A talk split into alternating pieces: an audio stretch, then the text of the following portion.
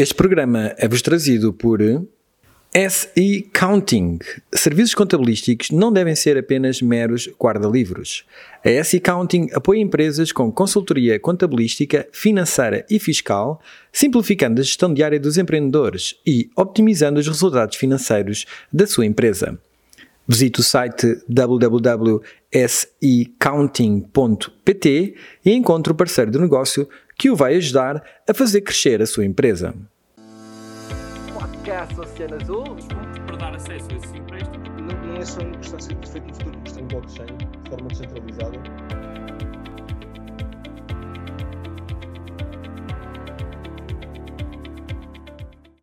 Olá, sejam bem-vindos ao nosso podcast Oceano Azul para mais um episódio da série Crypto Bars. O meu nome é João Cabral, sou diretor executivo da Startup Sintra e estamos de volta com mais um episódio com Guilherme Maia, Head of Legal da Real Fever, Pedro Febrero, Head of Blockchain da Real Fever também e Tiago Pratos do Isqueté Trading Investment Cloud.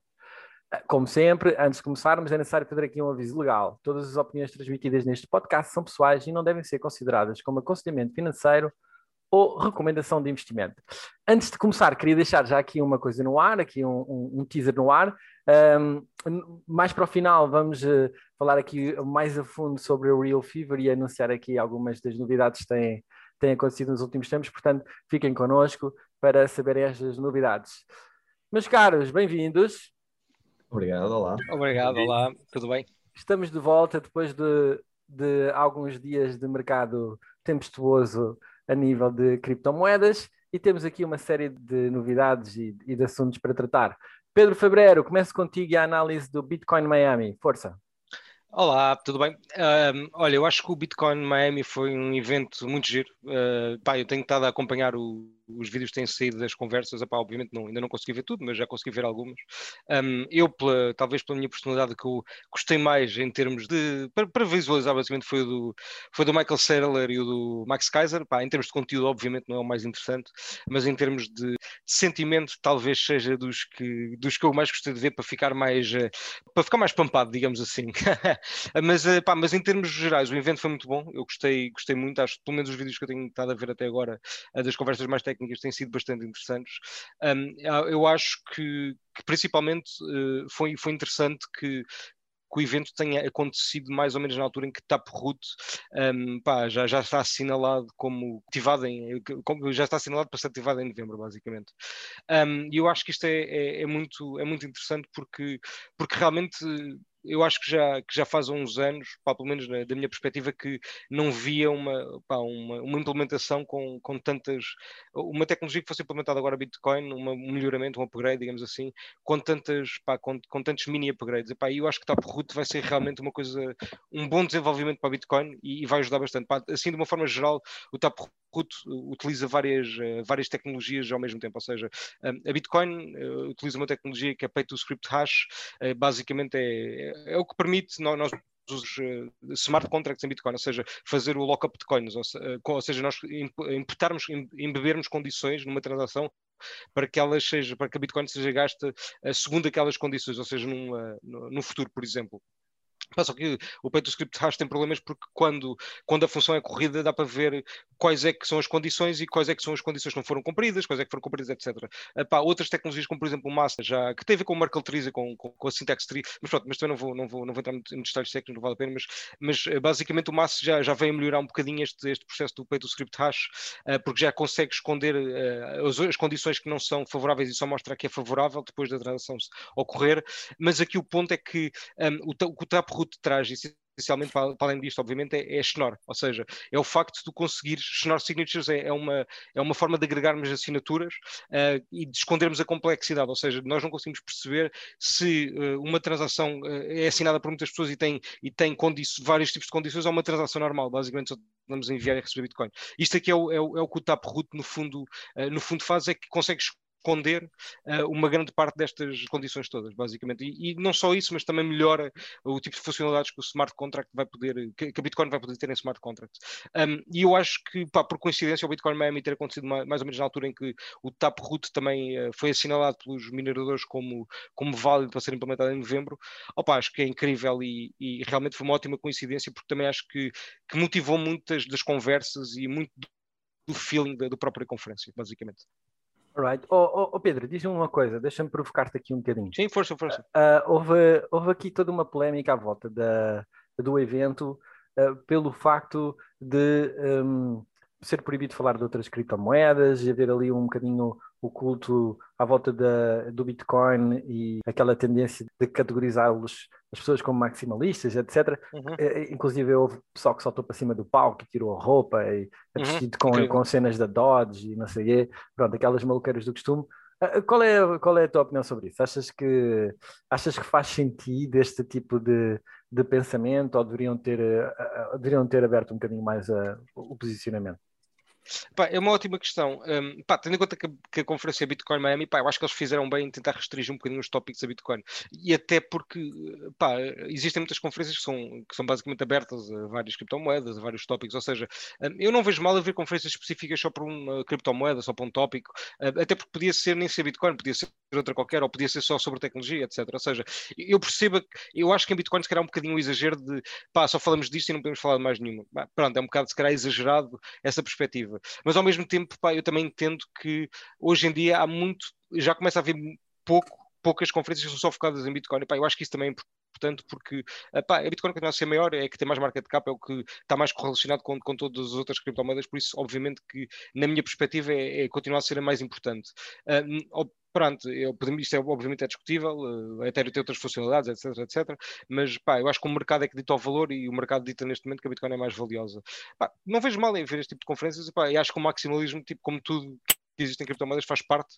Um, obviamente também tem pontos negativos, como tudo, mas, pá, mas também, nem que seja só pelo entretenimento e pelo, pelo, pelos memes, que é importantíssimo também para a cultura, pá, ainda bem que existe, ainda bem que existe, porque pá, pelo menos dá para criar memes e ajuda na difusão de informação de alguma forma, ok? Mesmo que tenha consequências, algumas consequências negativas. Claro, muito bem.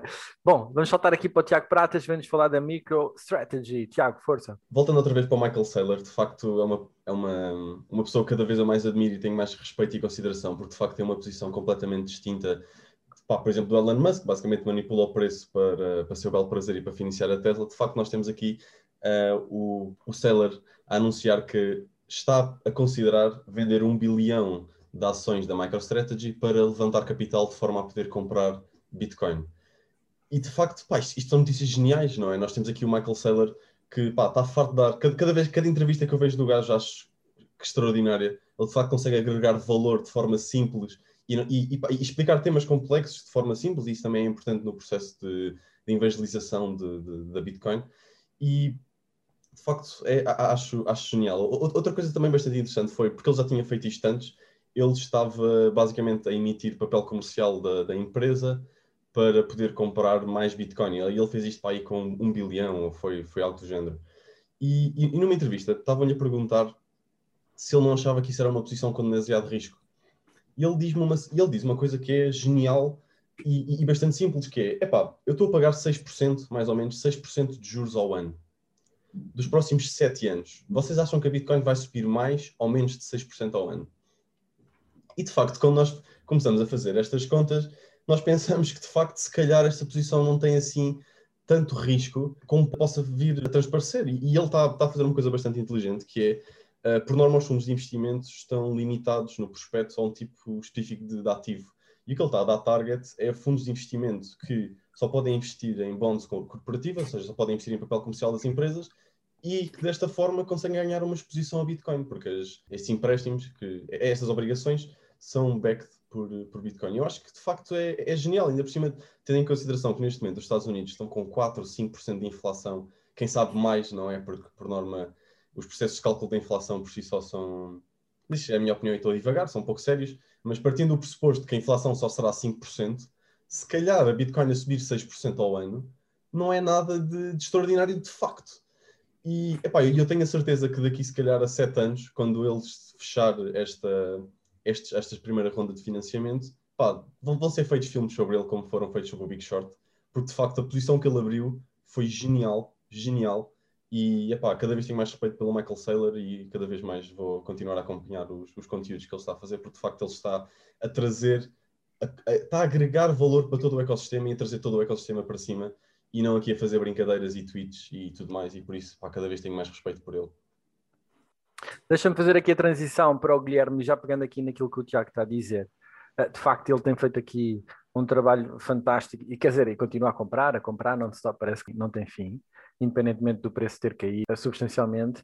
Mas, mas uh, Guilherme, no seguimento do tema que tu vais falar, que é El Salvador, é? e as notícias que vieram um, daí, uh, de facto assistiu-se aqui nestas últimas semanas a um movimento concentrado de notícias, umas atrás das outras, inclusive é pela décima milésima vez a, China, a, dizer que a China ia banir Bitcoin, etc., em que percebe-se que claramente está a centrar aqui num patamar de luta uh, significativo, em que provoca uma queda abrupta uh, da moeda pontualmente e que depois toda, toda a malta que está alavancada acaba por perder as suas posições e isso ainda faz com que a moeda caia mais e, portanto, é, é tipo um castelo de cartas.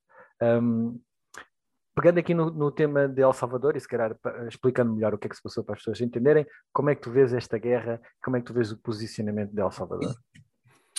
Uh, antes de mais, boa tarde a todos, mais uma vez obrigado pelo convite, é sempre um prazer estar aqui. Uh, em relação, lá está, são assim dois tópicos um bocadinho distintos. No fundo, um, o que acontece no mercado quando temos posições alavancadas ou demasiado alavancadas, digamos assim, é um castelo de cartas e torna-se uma, o que é uma pequena bola de neve, torna-se uma avalanche, não é? Porque sempre que uma posição é fechada, essa posição, se não forem CFDs, claro, se um margin trading, uh, se a posição for fechada, o bem vai ter que ser adquirido e vendido por um preço inferior, ou seja, quanto mais pessoas estão alavancadas, maior será a posição que será vendida e, consequentemente, cada vez cairá mais o preço. Ou seja, nem é uma construção artificial, porque a pessoa tem de ter, de certa forma, o ativo. E chega, pronto, chega ao absurdo, não é? Conseguimos quase perder 50% em três dias, uh, quase o top de 64, não é? Conseguimos chegar efetivamente aos 32 mil euros uh, numa questão de 3, 4 dias terá sido, porque efetivamente foi, essas posições foram todas fechadas e obviamente que o mercado teve que reagir. Agora, depois, por outro lado, estamos a, isto na altura terá sido potenciado pelo Elon Musk, claro que não terá sido potenciado pelo Elon Musk, terá sido uma pequena parte que é o responsável por isto tudo, não é?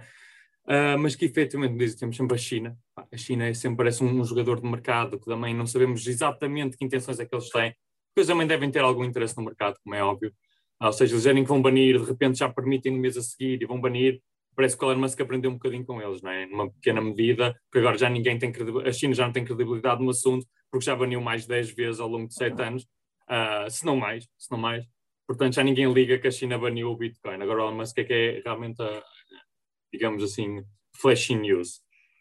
Contudo, depois temos El Salvador, né? El Salvador ainda consegue fazer mais furor, digamos, quase que a China a banir, sendo um país extremamente mais pequeno digamos, irrelevante, uh, porque efetivamente tem sido o primeiro país a aceitar como moeda com curso legal o Bitcoin.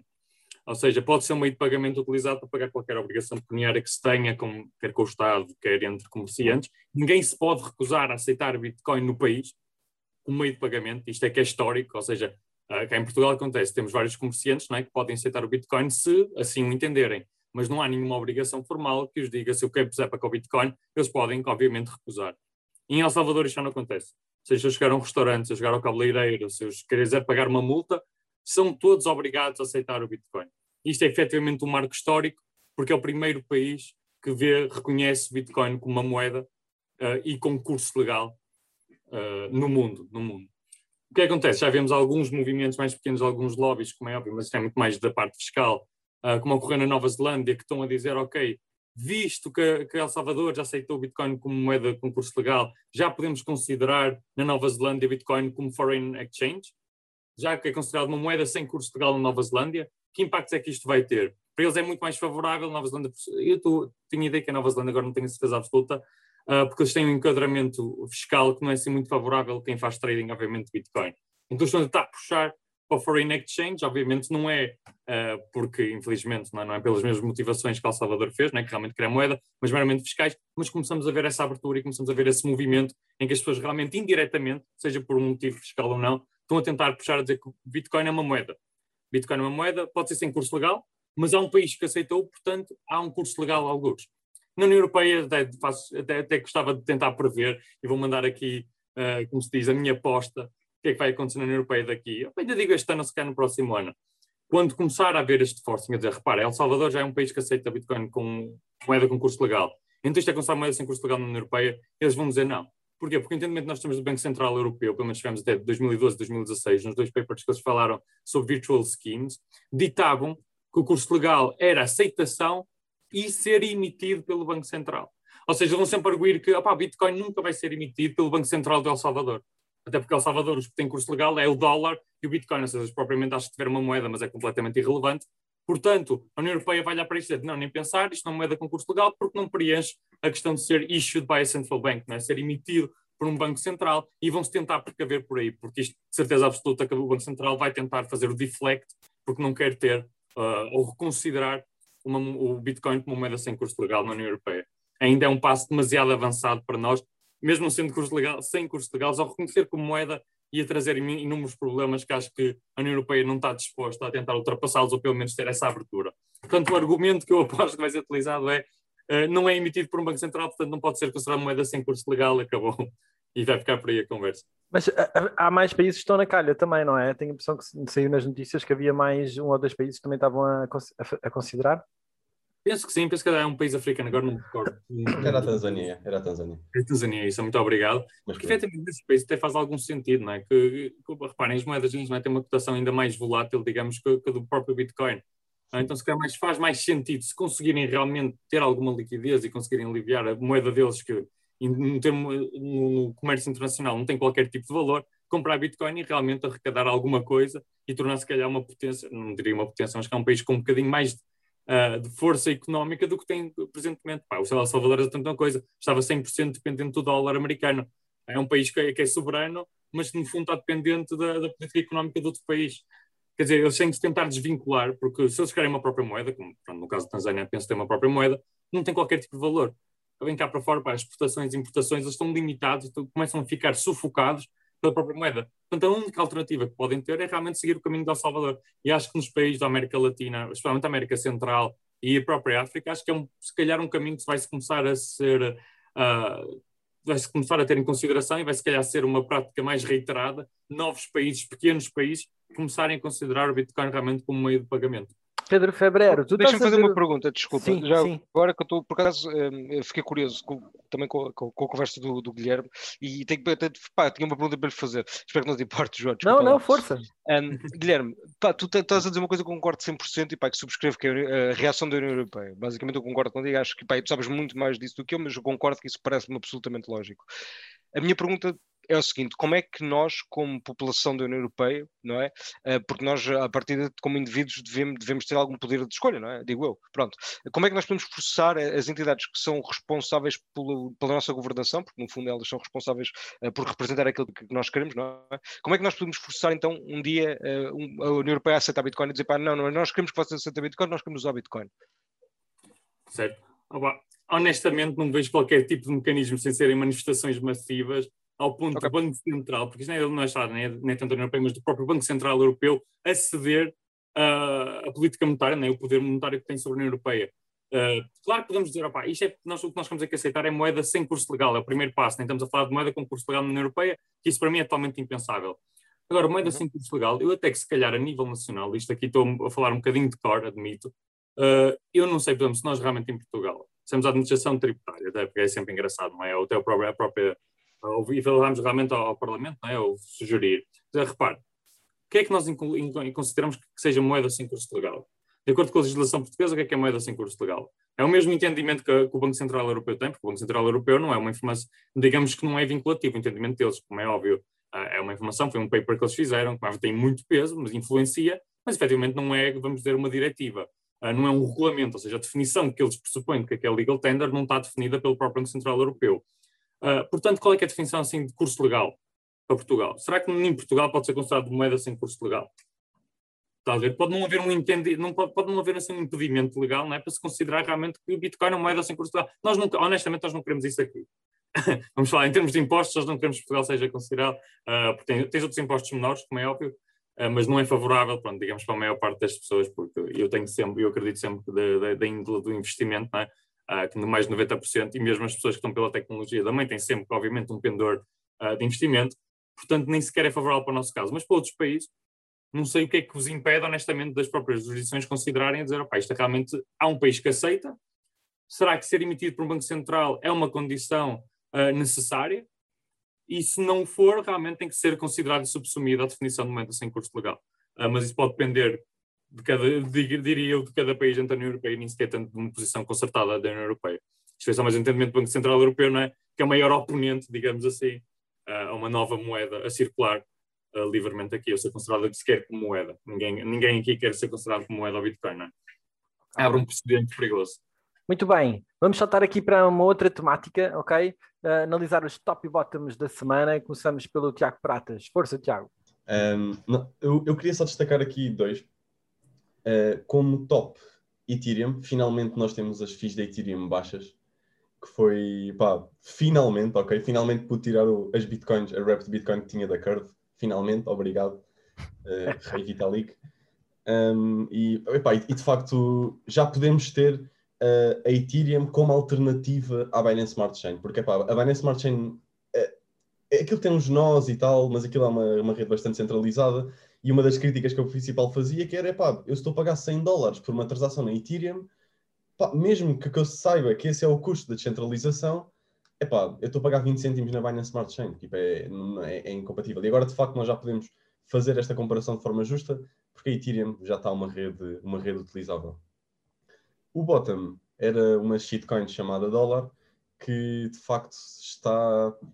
Pá, a, os, a, a, a, enorme quantidade de dólares que eles imprimiram no ano passado já está finalmente a surtir efeitos no mercado e nós já estamos a começar a ter inflações altas, 5% de inflação expectável, começa a ser um bocadinho. 25%, 25 da, dos dólares existentes foram imprimidos no ano passado. Exato. Então, pronto, esta. De facto, já, já, já estamos a começar a surtir os efeitos. Quem dizia que não ia ter efeito por causa da velocidade do dinheiro e blá blá blá, aqueles economistas que fazem a Taylor Rule, um, de facto, pelos vistos, não estão a, a, fazer um papel correto, porque de facto nós temos que começar a ter inflação nos Estados Unidos e, e vamos ver quando é que vai parar, porque o Biden continua a, a imprimir dinheiro e, não, pelos vistos, não parece que ele quer implementar várias vários programas da ciência social e, e, tudo mais, por isso, e vai fazer isso com o dinheiro que vai, vai imprimir, e por isso, vamos ver. Ele, já reduziu o pacote de estímulo que ia, já cortou para metade, e eu creio que a razão tenha muito a ver com essa questão. Vamos ver. Ó oh, capa, muito bem. Bom, vamos saltar aqui, Guilherme, não tanto top e bottom, mas mais aqui uma, uma notícia importante também que junta aqui dois mundos, o, o mundo do o mundo aqui dos ativos, das criptomoedas e o mundo do esportes. Fala-nos aí da, da aquisição do nome da TSM pela FTX. Ah, ora bem, TSM, para quem não sabe, é uma das maiores equipas a nível mundial, especialmente League of Legends e esportes, já há muitos anos. A Team Solomid é extremamente conhecida pronto, dentro do universo, obviamente é um universo um bocado, mais restrito, mas ambas equipas, inclusive, foram campeões mundiais. Uh, portanto, efetivamente, é uma equipa, assim, digamos, uh, de grande peso uh, neste mundo virtual. E agora, FTX, para também quem não sabe, só para contextualizar, FTX também é um exchange que oferece, assim, produtos derivados bastante avançados. É detido pelo Sam Bankman-Fried, não sei se as pessoas estão, conhecem, mas é, pronto, é um rapaz de cerca de 28 anos que é está nos top 300 da Forbes como os homens mais valiosos do mundo uh, vale 8,9 bilhões porque é um pequeno gênio uh, e é um quant trading brilhante que conseguiu transformar míseros dólares em, num império de bilhões uh, em cerca de 3 ou 4 anos. E ele, pronto, é dono do Alameda Research, que é essa, essa firma do quant trading e OTCs e etc., market makers, e também é o dono do FTX, que é esse exchange, que é um, maior, um dos maiores exchanges derivados de criptoativos. Ele agora fez esta move de comprar só um nome para ser TSM FTX uh, por 210 milhões foi a maior aquisição de sempre da história também dos esportes, foi a transação mais cara uh, que alguma vez ocorreu. E o que é curioso, isto foi, foi muito engraçado quando teve esta notícia no mesmo dia, é que ao mesmo tempo que isto acontece, o próprio League of Legends veio publicar um comunicado a dizer que não podia ser feito qualquer tipo de publicidade em relação a criptomoedas. Porquê isto? Por causa daquela questão toda de 2017, é, das ICOs, houve várias medidas das grandes empresas é, para não promoverem scams. Uh, durante muitos anos, né, a gente sabe que 2017 foi um ano de muitos scams, ainda vemos agora também com DeFi, como, uh, como o Tiago também referiu, né, a Binance Smart Chain também sofre muito de haver muitos scams por aí, então como medida de precaução, a maior parte das grandes empresas, inclusive YouTube, Twitter, etc., tentaram remover qualquer tipo de anúncio a criptoativos. E agora criámos esta, esta corda, realmente, que é uma empresa, é o FTX, tem também o seu token, que é o FTT, que é credível, é uma empresa gigantesca, está a fazer muito bem também uh, o seu papel como exchange e agora adquirir nos esportes para realmente entrarmos noutro mercado, cripto está-se a expandir muito mais que aquilo que já se conhecia e por uma restrição antiga eles não podem publicitar de forma alguma e aquele investimento parece só pôs lá o nome, ou seja, eles pagaram 210 milhões e neste momento não podem publicitar nada sem ser dizer que é TSM FTX. Uh, opa, é, é uma situação muito caricata, não é? Porque, quer dizer, é uma situação bastante chata. Quando se investe 210 milhões à espera de fazer publicidade e de repente sai o tiro, o tiro pela culatra.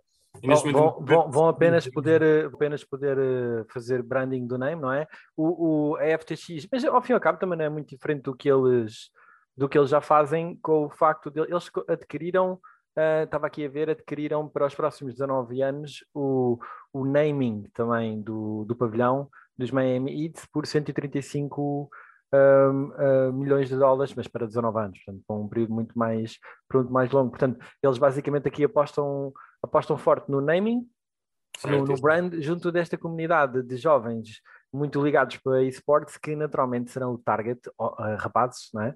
serão o target deles nos próximos anos e se eles conseguirem, facto, eu, a mim parece uma jogada de mestre, porque se eles, está ali o target deles para os próximos anos, se eles conseguem que esta comunidade de gaming e desta malta jovem, uh, ao entrar neste mundo do, destes ativos, entre pela plataforma deles, uh, parece-me aqui uma oportunidade de, uma oportunidade de, uh, de ouro para se, para se atingir. Inclusive, eles vão pagar os salários dos jogadores em FTTs. Ou seja, já vai trazer também, se calhar, um branding totalmente diferente, não é? Porque, pá, se calhar no início vão desconfiar, como é óbvio, não é? Os jogadores de esportes não têm que estar relacionados com tecnologia, vamos ser sinceros, não é? Vai ser só jovens que gostam de jogar o jogo, não, tem nada, não podem não pressionar de cripto. Mas realmente, basta um, é de uma destas grandes equipas, gostar, começar a falar deles nos streamings deles, dizer, ah, até façam doações em FTTs, etc, etc, etc. Cria uma cadeia gigantesca, não é? Um ripple effect que realmente só, sai, só pode ser beneficiado da FTX e se calhar vão recuperar os 210 milhões em 2, 3 anos. Pronto. Uh, portanto, basta um, basta um da, da, equipa, que normalmente são 5, mais alguns substitutos, até vamos a 10, não é? Mais as pessoas estão a ver, opá, a cadeia, enfim.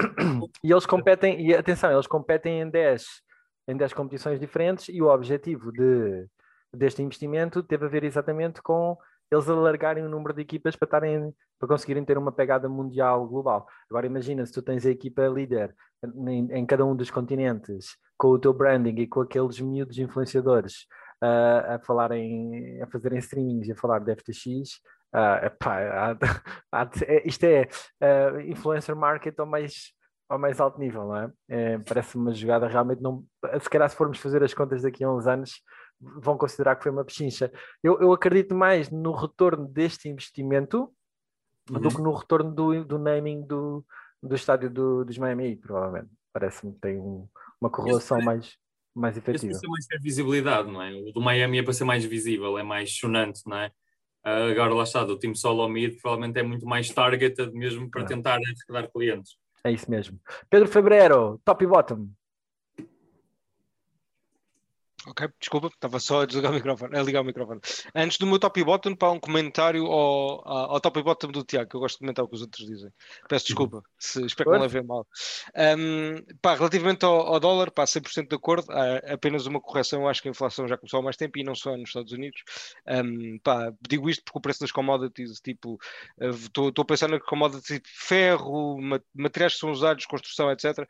Pá, tipo, disparou há um ano, tipo, por exemplo, o ferro aumentou para 800 200%, pá, um valor ridículo. Ou seja, um, pá, inflação já temos inflação à bué e a sério em tudo o que é fora, para meu ver, fora de mercado consumidor, ainda, mas aí eu concordo 100% com o Tiago, acho que isso vai, vai este ano começar a arrebentar a sério e, e pá, estou a dizer isto uma, a rir, mas não me devia estar a rir, obviamente, porque isso vai ser um problema grave, mas pronto.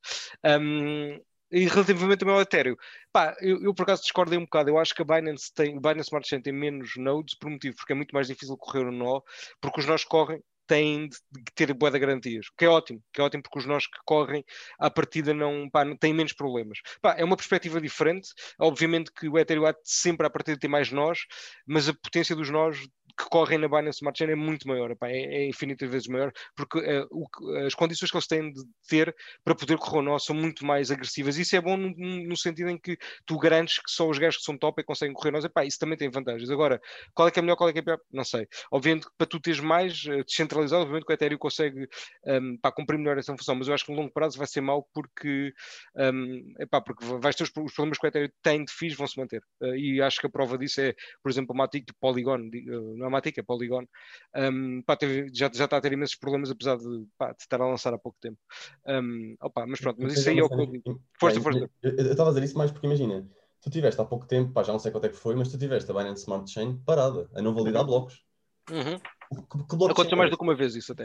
E, e, isso yeah. acontece, pá, imagina, como é que tu podes ter uma, uma blockchain respeitada se há, há períodos que não está a validar blocos? O que, o que é, que é isto?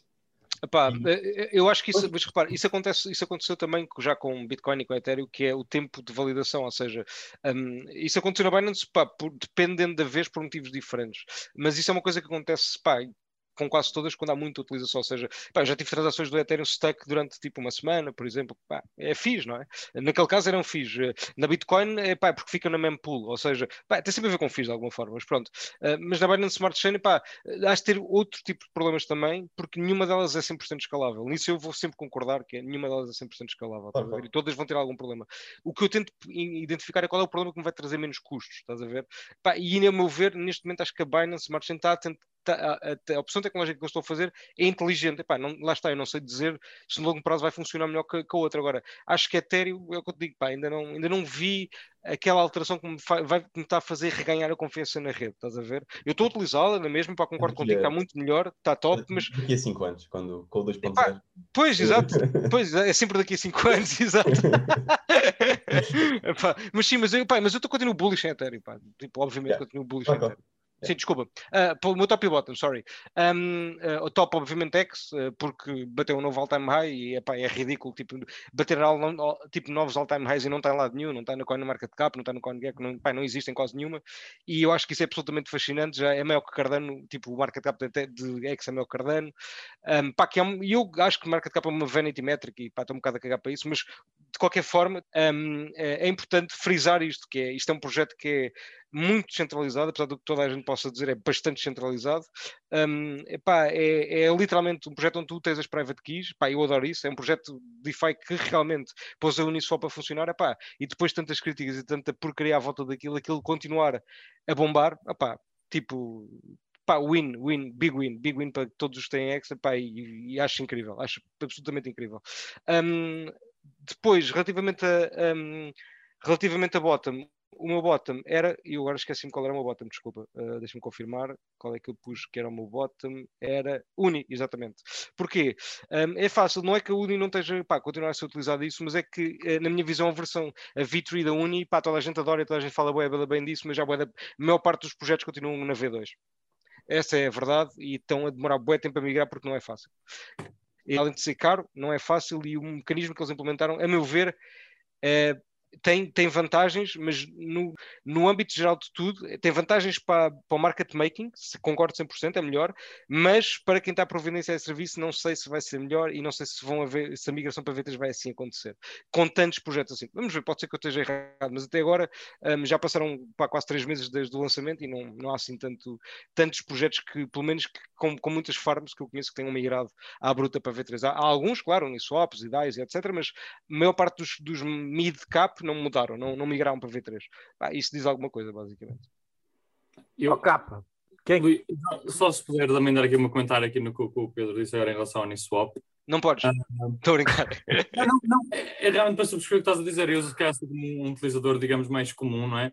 Eu, quando vi que aquilo passou para a V13 e tinha que fazer, migrar e escolher lá está o intervalo em que tinha que dar, uh, fazer o pooling, olhei para aquilo e pensei, eu não, eu não consigo estar a conceber, não tenho conhecimento, nem tenho tempo para perceber exatamente qual é que é o intervalo ideal para dispor dos meus ativos. Claro. isso, eu, isso eu, lá está, que até pronto, até, tenho, até gosto, interessa-me tudo, que realmente assim disse, opá, não vou dar o trabalho, vou deixar isto em V2. Acredito, como eu, muita gente tem igual, se calhar gente que ainda percebe menos, ainda vai dizer, opá, não estou a perceber nada, tipo, eh, migrar, mesmo os tutoriais estão bem escritos, está tudo muito bem explicado, mas está tudo bem explicado em termos técnicos, uhum. uh, em termos opá, mas eu sou um utilizador comum, Gostava de ter as minhas FIIs, opa, aquele 10% ao ano para mim era mais que suficiente. Uhum. Agora vem ver 3 que podes otimizar e podes fazer 30 vezes as tuas FIIs se fizeres um intervalo muito mais curto. Opa, mas eu acredito que aquilo, se calhar daqui a 6 meses, valha muito mais. E que é? Vou ser liquidar toda a minha posição porque tenho um intervalo mesmo reduzido? E exponho-me um risco muito maior da minha pool ficar 100% desbalanceado porque não tenho outra forma de o fazer? Uh, acho que a V3 é como estás a dizer muito bem, tipo, era muito bom conceptualmente, faz muito sentido para o pessoal ser extremamente avançado, Mas acho que para o utilizador comum, e V2, pronto, o utilizador comum até pode ser técnico, não é suficientemente claro ou fácil para uma pessoa entrar. E acho que perdeu muito por aí. Yeah, Acho e, que é, é exatamente é, isso. e o, que- o eles, o que eles acabaram por fazer, na minha visão, é tornaram aquilo só para especialistas, para pessoal que quer fazer aquilo todos os dias. Pá, que não, é, não há ninguém que eu conheça que faça isso, pronto, parabéns. Que é tipo, eu tenho um intervalo e estou a esperar que o preço fique ali naquele intervalo, tipo, pronto, até haver um boom ou uma queda e de repente, pá, tentar atualizar tudo e não sei o quê. Se calhar vai haver um mecanismo que facilite isso, estás a ver? Se calhar eu não estou a perceber bem, pode haver uma forma disso, mas não, não é isso que está claro, estás a ver? Eu, eu já tenho uma pool em V13, atenção, dei-me ao trabalho de fazer essa porcaria. Pá, não não estou a ver, não estou a ver grandes vantagens, sinceramente, pá, mas pronto, é o que é.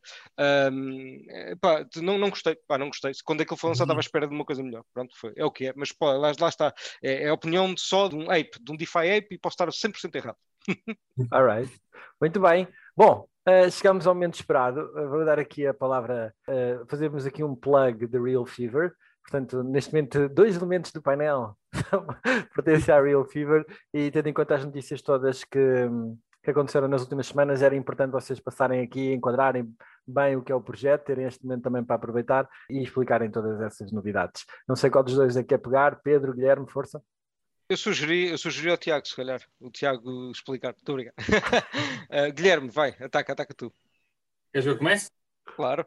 Ok, tu complementas, pronto. Estás mais dentro da parte de blockchain realmente, não é? Ah, pronto, no fundo o Real Fever ah, é já uma empresa que já existe há vários anos, é? É uma Fantasy League, é uma aplicação de telemóvel que permite ah, ter uma Fantasy League, que a Fantasy League não é nada mais nada menos tu criares uma prova, a tua equipa, escolhendo alguns jogadores dentro de um budget e depois, de acordo com os resultados que temos, não é? Na vida real, digamos assim, ou seja, nos jogos que realmente ocorreram, nós ganhamos pontos dos nossos jogadores e, e pronto, e competimos com outros jogadores para ver realmente quem é faz mais pontos. Isto assim é que era Real Fever e que, era o que, era, que é ainda, até o dia de hoje, a aplicação Real Fever. E agora, com esta introdução nova do blockchain, também lá está, porque o Fevereiro está aqui, eu também estou aqui, não é na Real Fever, é realmente, a Real Fever vai dar o próximo passo para entrar na indústria do blockchain. E nada mais, nada menos vai entrar, não é, na melhor indústria, ou digamos, na indústria quente do momento, que é a indústria dos NFTs. Mas estes NFTs, não são NFTs normais, não são NFTs simplesmente que criamos uma imagem e pomos na internet. Quer dizer, se calhar é melhor explicar o que é que são NFTs, não é? Fazer assim uma pequena introdução. Ok. Uh, NFTs são Non-Fungible Tokens, ou seja, são a partir de ativos que são únicos uh, e desassociados. Ou seja, por exemplo, quando nós ouvimos uma obra de arte, não é? Um, um, algo que nós fazemos uma coleção, não é? Digamos que aquele ativo é único porque tem características em si que o tornam único. Mesmo seja, por exemplo, uma unidade de série, uh, uma imagem diferente, um texto diferente, alguma coisa que os distinga de todos os outros que até possam ser semelhantes. Então não é nada mais nada menos que um token único, uma representação única de alguma coisa. Isto é um NFT, e se calhar provavelmente já leram muito nas notícias e viram agora que toda a gente está a criar NFTs de tudo e mais alguma coisa, portanto é um novo boom, digamos, DeFi foi no início do ano, deste ano e do ano passado, e agora uh, são os NFTs este ano.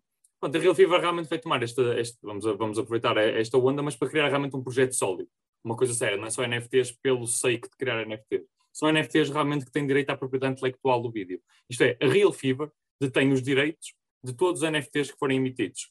Isto é, nós vamos criar um NFT, vamos criar, imagina, um cromo digital, em que a imagem, neste caso, serão vídeos, que o vídeo, muita semelhança da NBA Top Shots, mas para o futebol, que o vídeo que realmente lá é partilhado, pronto, é criado naquele token, digamos assim, nós temos a propriedade intelectual daquele vídeo. Ou seja, nós não estamos a fazer isto porque nos apetece. Nós temos realmente parceiros, temos os direitos, temos tudo para realmente emitirmos, a criarmos e fazermos estes cromos como os queremos fazer.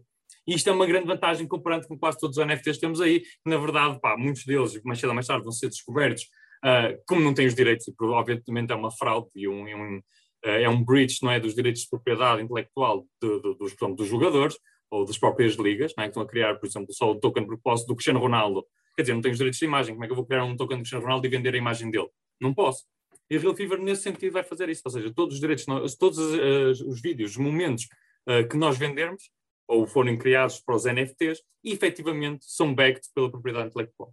E isso é um grande passo. E obviamente depois vai haver uma questão da tokenização e da gamificação destes tokens. Até agora, como vemos no NBA Top Shots, esses momentos foram criados e simplesmente são colecionáveis. Ou seja, eu tenho aqui na minha galeria, todos os meus amigos podem ver os momentos que eu tenho, mas aqueles momentos só são meramente dispositivos, não tem qualquer tipo de utilidade prática. Isto agora vai mudar com a Real Fever, porque a Real Fever é, se nós realmente conseguimos ter estes NFTs que representam alguma coisa a um jogador, podem ter implicações reais nas próprias ligas que jogamos do Real Fever aplicação. Ou seja, vai haver uma gamificação, vai haver uma utilização como fosse um Chrome, muito mais a semelhança das cartas Magic, que dizemos, por termos uma carta do Yu-Gi-Oh! Esta carta tem estes efeitos, os NFTs de Real vão funcionar de forma semelhante. Pode ser mais como um boost, pode ser como uma alteração se calhar, de características. Pá, ainda, está, ainda há muitos parâmetros a definir, mas efetivamente vai ter uma aplicação real. Não é meramente o vídeo. Ou seja, vai atrair quer colecionadores, como é óbvio, quer jogadores, ou quer como investidores, como haverá sempre especulativos, não é?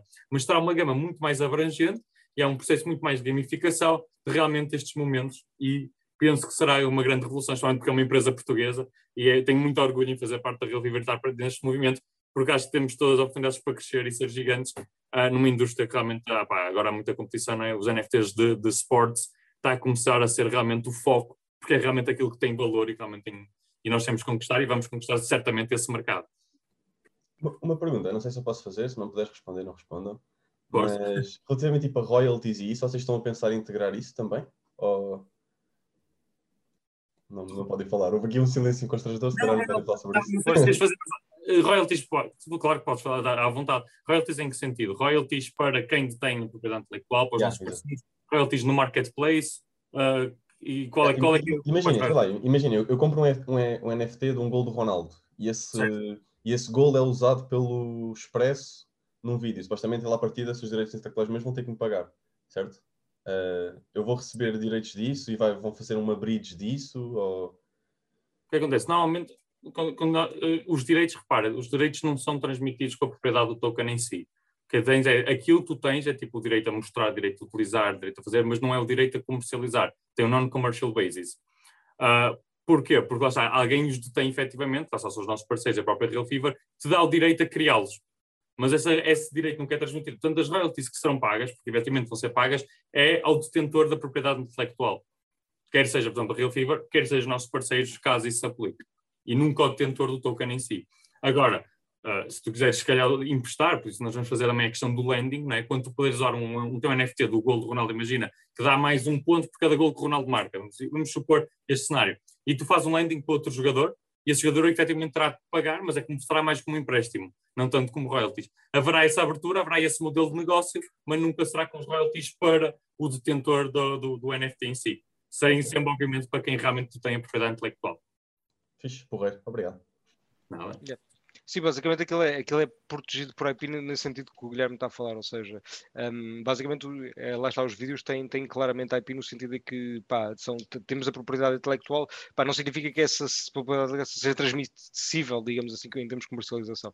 Um, opa, eu, eu acho que o, que o projeto, sinceramente, tem, pá, o que me atraiu para isto foi, foi perceber quase automaticamente que pá, isto é uma junção de de vários mundos, ou seja, a Real Fever quando está a entrar em Web3 um, está literalmente a fazer o shift de valor para o utilizador, ou seja, uh, o utilizador é, é, é no fundo o, a personagem principal deste ecossistema, porque é ele que pode fazer, pode fazer o minting dos pacotes, ou seja, nós, a Real Fever está a criar os tokens, está a criar os pacotes para, para, para, as pessoas poderem utilizar, mas são elas, no fundo, que vão, dar, que vão dar essa utilização. Elas é que vão ter de criar os pacotes, de abri-los, no fundo, de fazer o minting dos tokens, é tudo a responsabilidade delas, é, é literalmente centralizado nesse aspecto, porque as pessoas são os detentoras das suas private keys, elas são os detentoras dos seus, das suas, dos seus pacotes, elas são os detentoras de tokens, etc, etc, etc. Um, e aqui o ponto principal, eu acho, é, não é o ponto principal, obviamente, mas é, é um ponto que eu, que eu, pessoalmente, obviamente, na minha posição, acho mais interessante foi um, a, a, a, criação, no fundo, de uma nova, de um novo jogador, um novo tipo de jogador, que no fundo, na minha visão, parece-me que é um agente, não é? Porque tu, no fundo, tu, para além de poderes ser um jogador que utiliza as cartas, tu tu podes criar aqui um tipo de jogador que é claramente aquele que quer entrar no jogo, não porque quer jogar as Fantasy Leagues, porque não lhe interessa isso, mas porque vê valor neste projeto, vê valor neste projeto e diz assim, pá, estas cartas realmente têm, estas, desculpa, estas cartas não, estes vídeos colecionáveis realmente têm valor, porque podem ser utilizados numa aplicação e porventura, e porventura isto é um ponto que é absolutamente essencial de percebermos, que não é só os nossos colecionáveis, são os colecionáveis que vão ser dos clubes, que vão, que vão criar colecionáveis na plataforma, de todos os parceiros que podem criar colecionáveis na plataforma, etc. Ou seja, tudo isso pode, vai ser utilizado no ecossistema que pode não ser apenas o nosso Nós estamos a começar com a nossa, com, com a nossa app, que, pá, que eu acho que é poderosíssima, mas nós não, não nos podemos esquecer que estamos a falar do mundo descentralizado, ou seja, que outras apps poderão querer que, que esses ativos também sejam lá utilizados, ok? Que possam ser prestados para utilizar, para ser utilizados noutras aplicações. Epá, isto pode criar aqui um, uma panóplia de, de, de, utilizações, de possíveis utilizações, que é incrível. Um, dentro, só, só apenas dentro do nosso ecossistema nós criamos uma nova, que é aquilo que eu estou a falar do agente, basicamente, de alguém que entra neste, neste ecossistema e o que quer fazer é adquirir pacotes, adquirir cartas para poder uh, emprestar outros jogadores que os querem de ter. Pá, e é uma vantagem enorme para os outros jogadores que é eu não tenho que comprar o pacote, eu não tenho de arriscar não calhar a carta que eu quero, eu, eu, tenho, eu posso aceder às cartas a um custo muito menor do que este de comprar, etc. Ou seja, tu, tu crias um ecossistema económico aqui mesmo para, para os próprios jogadores. Um, epá, isto faz-me lembrar um bocadinho, se calhar, tipo os Massive Online uh, Multiplayer Games, não é? Tipo, onde, onde realmente há, há, uma troca, há umas trocas comerciais onde tu crias uh, valor, só que não sai daquele ecossistema. Que nós estamos a tentar fazer é criar isto tudo dentro da Web3 para que tipo, o utilizador realmente seja o dono do asset também. Ou seja, os assets têm IP, o utilizador é o dono do asset e os assets podem ser utilizados dentro de, de um ecossistema que espero eu dentro de vários. Epá, isto é absolutamente incrível e não há forma de nós não dizermos que isto não é o futuro. Pá, Porquê? Porque não há, nenhuma, não há nenhuma empresa que seja concorrente, isto é incrível, nós não temos concorrentes no fundo. Um, não, há, não há ninguém que faça isto, não há ninguém que faça isto. E criar um novo mercado, epá, eu acho que é fascinante. E acho que não há, não há nada mais interessante do que criar um novo mercado, na minha opinião. Um, epá, por isso bem, vejo, vejo o futuro da Real Fever com muita esperança, porque acho que, epá, que é o projeto mais incrível, pelo menos onde eu pessoalmente estou a participar. Pá, teve Deixem-me deixem fazer aqui umas perguntas uh, sobre a Real Fever em si.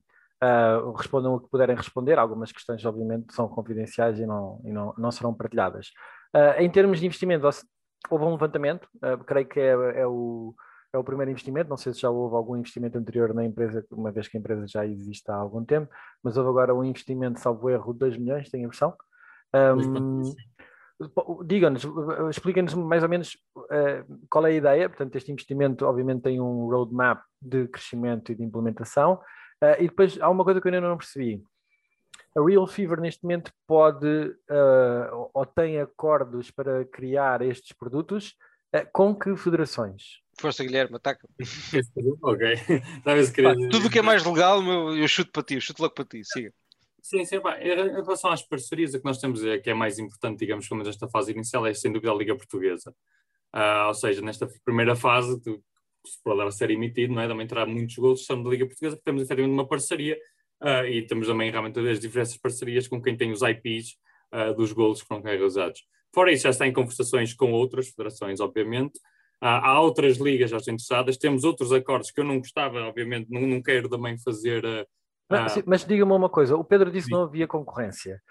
Não Sim. há ninguém que neste momento faça mais ou menos o mesmo que vocês estão a fazer, mesmo que não tenha a gamificação, que tenha apenas o, a criação dos tokens, ninguém está a fazê-lo já com o UEFA ou com a FIFA?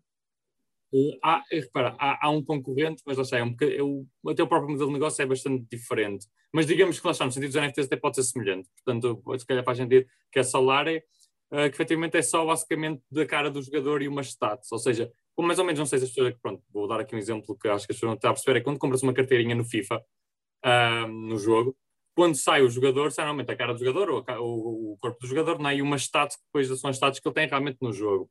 E a Solar tem muito disso. Mas é só isso. Ou seja, estão, acho que vão criar uma Fantasy League, também querem ir enverdar pelo mesmo caminho, mas estão um bocadinho atrás. Ou seja, estão mais à frente na emissão dos NFTs, é uma empresa que já tem NFTs, mas a Fantasy League ainda não existe. Nós já temos a Fantasy com vários anos e vários utilizadores e estamos agora a entrar nos NFTs. Mas okay. a grande diferença, lá está, é que, que, que o Calito vamos dizer, que o fevereiro, é que o nosso são vídeos. E o nosso tem mesmo o IP o salário nós não temos certeza absoluta se eles realmente têm propriedade intelectual se aquilo mais cedo ou mais tarde pode vir a dar problemas para eles. Não sabemos como é que eles estão a fazer a emissão dos tokens, Opa, lá está, também não estou dentro da empresa, até podem ter, mas também para não publicitarem, acho que era fundamental para eles publicitarem, assim como o NBA Top Shot faz muito bem, não é? Realmente eles têm parceria com a NBA, todos os vídeos são da NBA e são da, Draper Labs e está, feito. E a Solarem nunca teve esta grande vertente de publicidade, que acho que é fundamental não é, para criar NFTs, alguma coisa que tem propriedade intelectual. Portanto, lá está, mais ou menos, temos estes dois mais ou menos concorrentes, ou seja, muito parecido, mas sem a gamificação, NBA Top Shot, mas para a basquete dos Estados Unidos. E do outro lado temos Solar, com imagens estáticas e stats, com umas coisas que querem entrar mais ou menos no, no gamificação, mas lá está, é diferente porque são, é estático, não são vídeos, não sabemos temporada atual e também não sabemos como é que vai ser o processo de gamificação deles, vai ser bom ou se não vai. Portanto, estamos ali e como o Faber disse, não estamos num mercado muito diferente, não temos nenhum concorrente direto, que faça mesmo ou tente fazer exatamente o que nós estamos a fazer dos, dos moldes que nós estamos a fazer. Portanto, Ok. efetivamente, Então, e, mix- na, e, na, e na parte de. Agora, agora, agora vou ter. O Pedro, Ba- o Pedro Balda sempre a ti, Guilherme, agora vou apertar com o Pedro. Pedro, e na parte eh, tecnológica, obviamente sem abrir o jogo do que é que vocês. As coisas que estão a desenhar que ainda não estão no, no plano. Portanto, vocês, co- com este, com este levantamento de dinheiro que querem fazer, onde é que está o vosso próximo horizonte? O que é que vocês querem fazer no próximo horizonte? É estão a tentar entrar em, alguns mercados específicos? Estão em fase de construir mais equipa? Querem contratar mais gente? Precisarem de contratar? Podes avisar aí quem é Não, pá, é uma, é uma excelente questão, pá, sim, estamos, estamos agora, vamos estar agora numa fase de crescimento, obviamente, pá, tipo, tivemos investimento, te- vamos, vamos obviamente estar focados também em contratar, pá, nova malta, nova, malta que está a trabalhar connosco, Uh, pá, ainda, ainda estamos um bocado a decidir quais é que são as áreas prioritárias disso, pá, e pronto, e obviamente que até ao, ao lançamento, pá, não vai ser o nosso foco de todo, até ao lançamento da IDO, até isso já estar, já, já estar avançado e já termos, pá, já temos as coisas basicamente lançadas, os primeiros packs já, já criados e lançados, as pessoas a transacionar, etc. Pronto, a partir desse que as coisas estejam um bocadinho mais estabilizadas nessa frente, ou seja, que a tecnologia está estável, as pessoas estão a utilizar e aquilo está a correr bem, um, opá, vamos avançar em várias frentes, ou seja, tanto na frente das subscrições, que, que ou seja, dar a possibilidade das pessoas que não querem ter de concorrer semanalmente, por exemplo, para estar a comprar pacotes, para ganhar, para, para conseguir eh, te- ter acesso àquela lotaria, digamos, de seres o primeiro a comprar, ou conseguires ter acesso a comprar, porque pode haver muitas pessoas a querer comprar ao mesmo tempo, não é? Um, ou seja, uma subscrição permite tu basicamente subscreveres moedas Fever e e tens um conjunto de pacotes que recebes mensalmente, por exemplo. Um, isso não está definido se é semanal, se é mensal, etc., mas, mas esse modelo vai existir. Um, epá, temos também, uh, como, como o Guilherme também vai falar um bocado, um modelo de, de borrowing and lending, ou seja, de empréstimos e tu conseguires uh, poder emprestar os teus os NFTs para o jogo. Obviamente que isso há de vir um pouco mais tarde. Uh, primeiro temos, queremos ter a subscription pool. Pá, e, e também, obviamente, que vamos ter, vamos querer pá, ter mais mecanismos, mecanismos uh, para, pá, de liquidez para as pessoas, ou seja, elas podem, obviamente, participar também na liquidez, na- tanto na como na Swap. Um, opa, e, e é o que eu estou a dizer, nós, vamos querer lançar esta ligação entre o jogo e o, e o, e o mundo dos, cole, do- dos colecionáveis pá, mais para o final do ano, para o próximo ano, basicamente, no, no roadmap, um, há de ser no primeiro ou segundo quarto do próximo ano. Pá, mas até nós vamos estar a trabalhar nisso porque, é, como eu digo, isto é uma coisa que ainda não existe, nós vamos estar a juntar protocolos que, pá, que não têm ainda essa, eh, que funcionam, eh, pá, que, que- que funcionam bem, ou seja, tanto para, para borrowing, eh, por exemplo, mas que não estão ainda, ainda não existem para, para- com, com este intuito de, serem utilizados, por exemplo, com o objetivo mais de gamificar, com o objetivo de, de um jogo, digamos assim. Um, epá, isso vai ser um, um teste incrível eh, pá, e vai ser um desafio brilhante, pelo menos a, a meu ver. Um, pá, por isso eu acho que realmente o nosso, o nosso roadmap, no fundo, é um bocadinho, é um bocadinho pá, primeiro estabilizar o produto, ter a certeza que pá, está tudo a correr bem com o marketplace, que pá, corre tudo bem com os tokens, que, pá, ou seja, que, que- que o protocolo está a cumprir as suas funções, eh, e numa fase posterior é começar a desenvolver. pá, e mais, trazer clubes, por exemplo, também é uma coisa que nós estamos a começar a trabalhar já, eh, que é trazer clubes para lançarem também no, no, no marketplace os colecionáveis deles. Um, tanto pode ser memorabilia, ou seja, eh, taças, por exemplo, coisas que, que eles digitalizem, não é? Uh, competições que eles têm um ganho que, que digitalizam os troféus, por exemplo, como também uh, colecionáveis com, com vídeos, etc. Ou seja, um, é expan- expandir o nosso negócio também um, a clubes, obviamente, que faz todo o sentido. Isso também há de ser agora no correr deste ano, por isso, pá, acho que há muita coisa agora que vai começar, Claro. vai, vai só, só, uma pergunta rápida. Uh, há aqui alguma forma de disto servir para os clubes uh, de alguma forma se financiarem, do género. Estou a, falar- estou a pensar em clubes pequenos, obviamente, não, não em clubes grandes, mas do género, o clube pequeno precisa de uh, não sei quantos mil euros para, para safar a época, que já está com dificuldades financeiras, e, e não só para, para construir o seu orçamento anual, não é? E, e- fazer aqui algum tipo de ativos colecionáveis que depois resulta. É viável isto acontecer ou não? Pá, poderia ser. hum, isso é uma, é uma ideia que nós já, já discutimos internamente também, ou seja, qual é que seria a possibilidade disto também ajudar os clubes a financiar-se? Pá, de uma perspectiva bastante realista, é muito difícil tu fazeres isso com clubes pequenos, porque lá está, eh, o que eles à partida vão, vão lançar em termos de, colecionáveis não é atrativo para, para uma grande quantidade de pessoas porque elas não conhecem, certo? É, é mais por aí, é pelo, porque tem- tens ter a partida é mais fácil com efeito de rede, ou seja, são clubes que já são conhecidos, com, ou jogadores que são conhecidos, é fácil, não é, das pessoas se sentirem atraídas por isso. Agora, é a mesma coisa que eu dizer, tu porque é que tu não colecionas se a Panini lançasse uma caderneta da terceira divisão, qual é que, qual é que, qual é que colecionas da terceira, da segunda ou da primeira? Pá, se calhar a maior parte das pessoas querem colecionar da primeira divisão. Pá, muitos se calhar não, é por gozo, querem colecionar da terceira porque não conhecem tanto, é mais interessante, mas uh, em termos de produto é mais interessante que aqueles que têm não, mais sem, sem, Isso, isso é nem se põe, isso, isso não, essa questão não se coloca. Evidentemente que sim, porque a abrangência é muito maior e se os jogadores forem internacionais, etc, etc, claro, nem há comparação. E, uh, estamos a falar de cauda longa, obviamente, uhum, não é? Uhum, Portanto, certo. muitos pequenos que têm muitas, uh, muitas opções e estamos a falar num, num, sentimento regional ou local. Okay. Mas atenção, claro. quando falo clubes pequenos, não quero ofender ninguém, mas um clube, um clube pequeno pode ser os bolonenses, Claro, claro. Não, é? claro. Ou, o Vitória certo, de Setúbal. Sim, sim, Pronto, sim, eu estou a considerar clubes grandes, o Benfica. Outros o... grandes, sim, sim, sim, eu percebo. Eu percebo. Percebes? Tipo, os clubes maiores e os clubes europeus. De resto, parece-me tudo que é um clube normalmente regional, é, com claro. uma base de apoio relativamente pequena, mas que se calhar, um, pá, eu não sei, mas estou a imaginar uh, uh, qualquer coisa do Belenense relativamente ao Matateu. Não é? Que foi a grande figura do Belenense em 1960. Pode haver alguém que o seu pai era completamente apaixonado pelo Belenense e pelo Matateu e que tenha condições financeiras para isso e que, e que acha que há aqui uma ótima oportunidade de, de fazer esse tipo de investimento. É? Era mais nessa, era mais nessa lógica. Mas pronto, só vos queria dizer o seguinte: olha, uh, depois de Farfetch, de Talkdesk e OutSystems, está na calha o próximo unicórnio português aqui com o Real Fever ficam a saber, conheceram em primeiro, quem não, quem não conhecia, conheceu em primeiro lugar uh, aqui na, no nosso podcast. Uh, acredito sim que realmente isto é o início de qualquer coisa especial e desejo, desejo o maior sucesso a Real Fever para os próximos prazos. Para terminar, Tiago Pratas, fala-nos da uh, Crypto Tycoon. Só dizer aqui que estou à espera que saia na PancakeSwap para comprar. Isso é muito, é muito fixe, porque não vamos ter que esperar. A partir de quem quiser participar, pelo menos não precisa esperar pelo um IPO ou de nada de forma descentralizada pode comprar o token e por isso é pá, estou à espera disso. Mas, e parabéns, pá, continuem, tá, estou a curtir do que estou. Uh, Crypto Tycoon, basicamente foi um projeto que encontrei há uns dias, eles lançaram isto mais ou menos há um mês e basicamente o que eles querem fazer é agregar aqui um conjunto de mini-jogos na, da Binance Smart Chain. Então eles fizeram jogos pá, engraçados, tipo, estão a desenvolver tipo Monopólio, estão a desenvolver uma, uma espécie de CryptoKitties, mas tudo em, em, em Smart Chain, em blockchain, uh, em Binance Smart Chain. E epá, eu curti, estou a curtir, curtir a equipa, curti do que eles estão a desenvolver, das parcerias que estão a desenvolver. Eles devem estar quase a lançar isto. E uma, uma coisa também que me despertou a atenção é o facto de eles terem, e que não é muito comum nestes projetos, é eles terem uma, um número de moedas limitado. Eles emitiram um milhão e acabou. E, e isso normalmente é, é raro. E, e, para além disso, eles têm um mecanismo que é, uh, em todas as transações, 1% de FII é burn. E eu achei, pá, não sei, achei, já tem uma grande comunidade, achei o projeto muito curioso e, e é inflacionário, por isso acho que dei um olhinho que, que eu estou para ver o que é que eles vão desenvolver. Alright. Eu já estou, eu já estou a ver, já me puseste, já, já me vais fazer gastar bem mesmo, tu és Ok, muito bom. Bom, concluímos mais um episódio da série Crypto Bars com Guilherme Maia, Pedro Febrero e Tiago Pratas.